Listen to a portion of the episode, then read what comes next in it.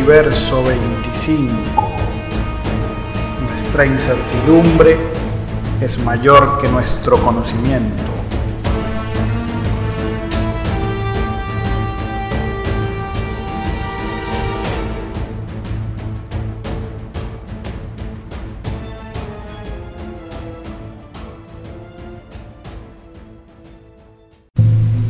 A principios del siglo pasado, el pequeño Benjamín, un niño nacido en el seno de una familia de clase acomodada de Buenos Aires, crecía desarrollando la predilección de conversar acerca de temas poco convencionales, tales como hadas, duendes y ángeles, con quienes además aseguraba tener contacto. Este peculiar niño dejaba platos de comida detrás de un ropero en su habitación para alimentar a un duende que según él lo visitaba cada noche. Su padre, también llamado Benjamín, era médico psiquiatra y comenzó a ver con mucha preocupación la recurrencia del pequeño en estas conversaciones de tinte paranormal. Fue esa preocupación la que motivó a Benjamín padre a practicarle una serie de exámenes médicos a su hijo que pudieran establecer si el niño tenía alguna clase de trastorno mental. Aunque el resultado de estos procedimientos resultó negativo, esto no limitó a Benjamín padre a tildar a su hijo de loco. En el transcurso de su adolescencia, Benjamín comenzó a desarrollar su vena artística. Dedicó muchas horas a la práctica del dibujo y en sus inicios hacía pinturas de payasos, usualmente con expresiones tristes y melancólicas, dado que sentía mucha atracción por ellos. Sin embargo, su sensibilidad paranormal, lejos de desaparecer, fue haciéndose más fuerte al pasar del tiempo.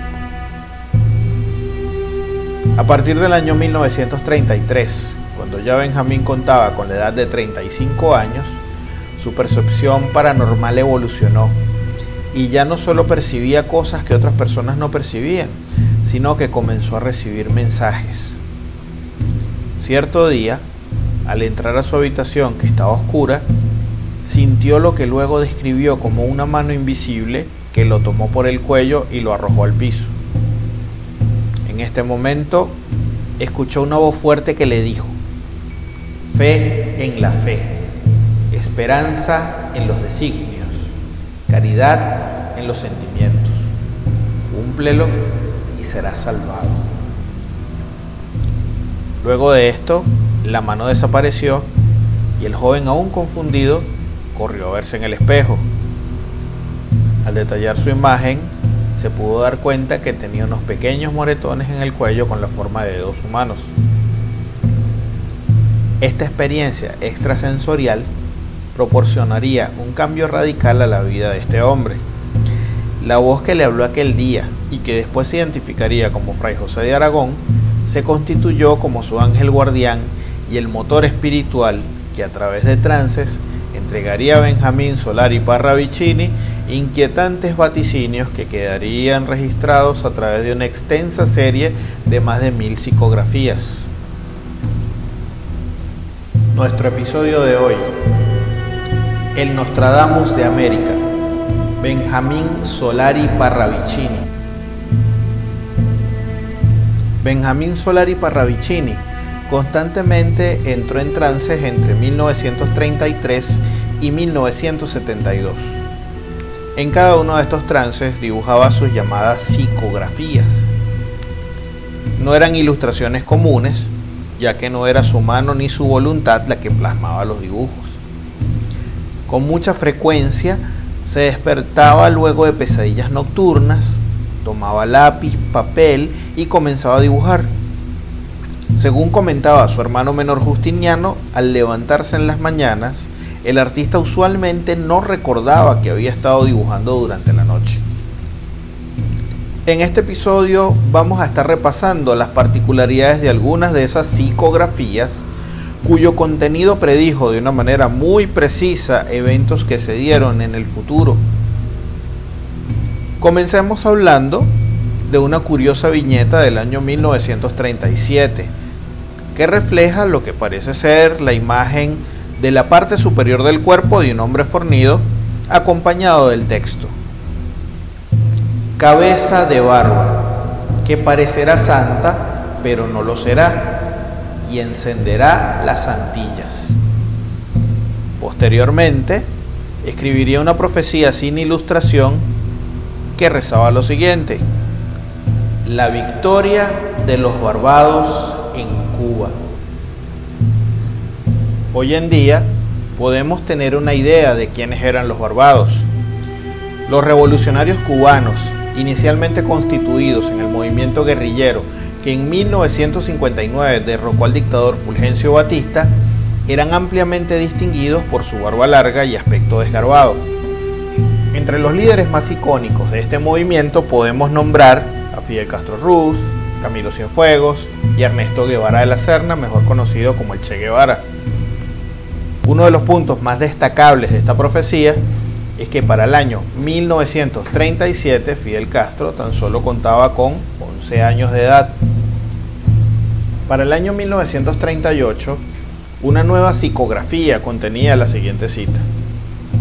Un nuevo sistema de comunicación en el mundo por planetas artificiales.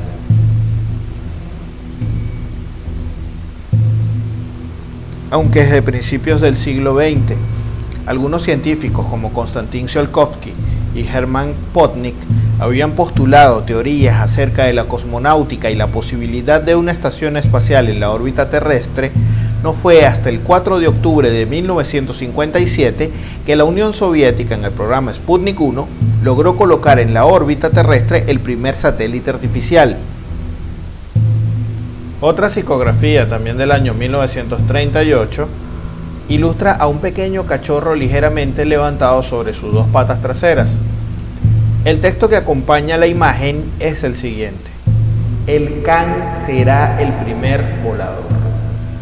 Situándonos en el contexto histórico del año 1937, puede que dicha ilustración no haya tenido mucho sentido, inclusive tal vez para el mismo Parravicini. Sin embargo, en el año 1957, cuando la Unión Soviética en la misión Sputnik 2 puso a la perra mestiza laica a orbitar la Tierra, convirtiéndola en el primer ser vivo en el espacio, la psicografía se cumple al pie de la letra. Coincidencialmente, los vaticinios asociados a los programas espaciales de la Unión Soviética, Sputnik 1 y 2, se cumplieron 19 años después de haber sido dibujadas las psicografías. Si examinamos más ejemplos de aciertos de estas particulares visiones proféticas, podemos evocar algunas muy explícitas como las que se comentan a continuación.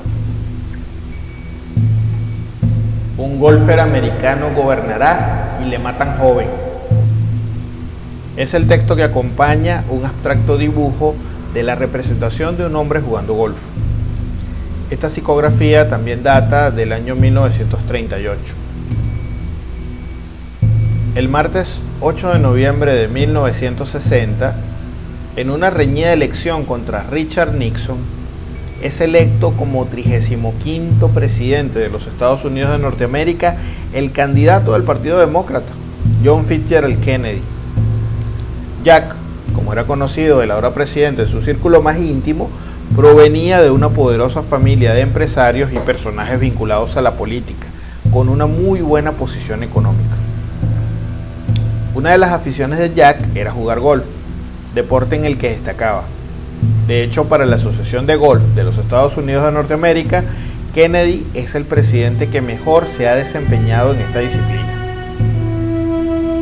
El 22 de noviembre de 1963, a las 12 y 30 del mediodía, en medio de una visita oficial a la ciudad de Dallas en el estado de Texas, el presidente Kennedy recibe dos disparos que le causan la muerte apenas a tres años de haber asumido la primera magistratura de la nación americana.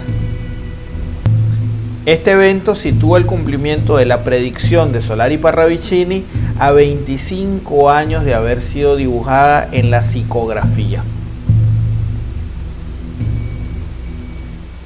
Hay una psicografía adicional del año 1940 que muchos analistas e intérpretes de la obra de Solari Parravicini han asociado también con el asesinato del presidente Kennedy. La imagen permite ver dentro de las abstracciones la figura de tres seres que parecen ser humanos. Una de las figuras sostiene en su mano derecha algún tipo de objeto humeante. La segunda figura muestra sobre su cabeza lo que parece ser una especie de corona solar parecida a la de la Estatua de la Libertad, mientras sostiene los brazos a la altura del pecho. Por su parte, la tercera figura parece estar de rodillas detrás de la segunda figura y muestra la frase OK escrita sobre sí mismo. La cita que acompaña la psicografía dice lo siguiente. Norteamérica recibirá el tiro certero.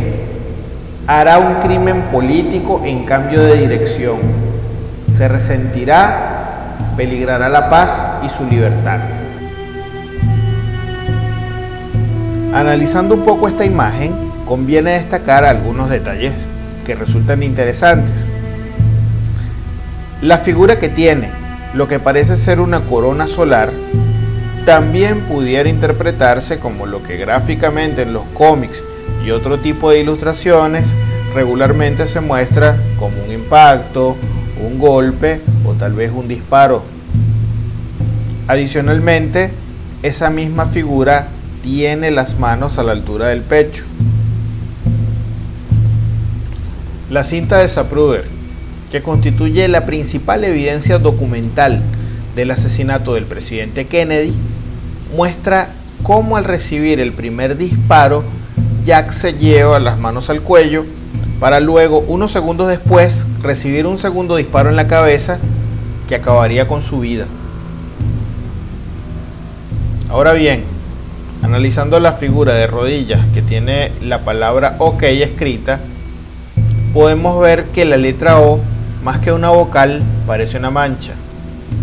De ser así, la única letra que nos queda en la frase es la letra K, la cual coincidencialmente es la misma letra del apellido del asesinado presidente. Sin duda resulta altamente inquietante el nivel de precisión con la que Fray José de Aragón plasmó sus profecías a través del talento y la materia física de Benjamín Solari Parravicini. Antes de cerrar este episodio, debemos comentar sin duda respecto a una de las psicografías más célebres del poderoso vidente, la cual contiene un mensaje que textualmente dice lo siguiente. La libertad de Norteamérica perderá su luz, su antorcha no alumbrará como ayer y el monumento será atacado dos veces. La psicografía está compuesta de dos dibujos. El primero muestra una abstracción obvia de la Estatua de la Libertad ubicada en la ciudad de Nueva York. Por otra parte, muestra una figura similar a la Estatua de la Libertad, pero separada por la mitad como que constituyeran dos torres. El 11 de septiembre de 2001, dos aviones impactaron contra las torres gemelas pertenecientes al complejo de edificios del World Trade Center de la ciudad de Nueva York. Según la versión oficial, un grupo de terroristas pertenecientes a la organización Al Qaeda secuestró aviones de cinco vuelos comerciales con el plan de estrellar cada uno de los aviones contra objetivos estratégicos, entre los cuales se encontraban las Torres Gemelas y el Pentágono. Luego de conocer el hecho histórico y haber visto una y otra vez las imágenes en vivo transmitidas a todo el mundo, claramente se puede tomar esta predicción como otro acierto de este formidable vidente. Benjamín Solari Parravicini escribió más de mil psicografías. Usted pensará que tal vez acertar seis, que hemos compartido en esta tribuna de manera aleatoria, no representa un porcentaje importante en términos numéricos. Sin embargo, hay muchas otras psicografías en las que Solari Parravicini acertó eventos históricos de trascendencia mundial y que por temas de tiempo no podemos compartir en un solo programa. Otro dato importante de la vida y creencia de Solari Parravicini es que muchas de sus psicografías habla de la vida fuera del planeta y hay relatos que afirman que fue abducido por extraterrestres en algún momento de su vida. Finalmente, Haciendo la analogía entre el tipo de profecías que nos dejó Benjamín Solari Parravicini, comparándolas tal vez con las de San Malaquías o el propio Michel de Nostradamus, vemos que el nivel de detalle y acierto es superior con creces. La ilustración asociada a la psicografía aporta un innegable valor a la determinación del significado. En razón de todo lo expuesto en el presente episodio de Universo 25, le pregunto a nuestra audiencia, ¿qué opina usted? Con los elementos de juicio que le hemos compartido respecto a los vaticinios explícitos de las psicografías, ¿cree usted que hubo manera de que Solari Parravicini tuviera indicios de los hechos que iban a suceder dentro de 20 o tal vez dentro de 60 años? ¿Cree usted que hay algún tipo de fraude o charlatanería detrás de las predicciones hechas en las psicografías?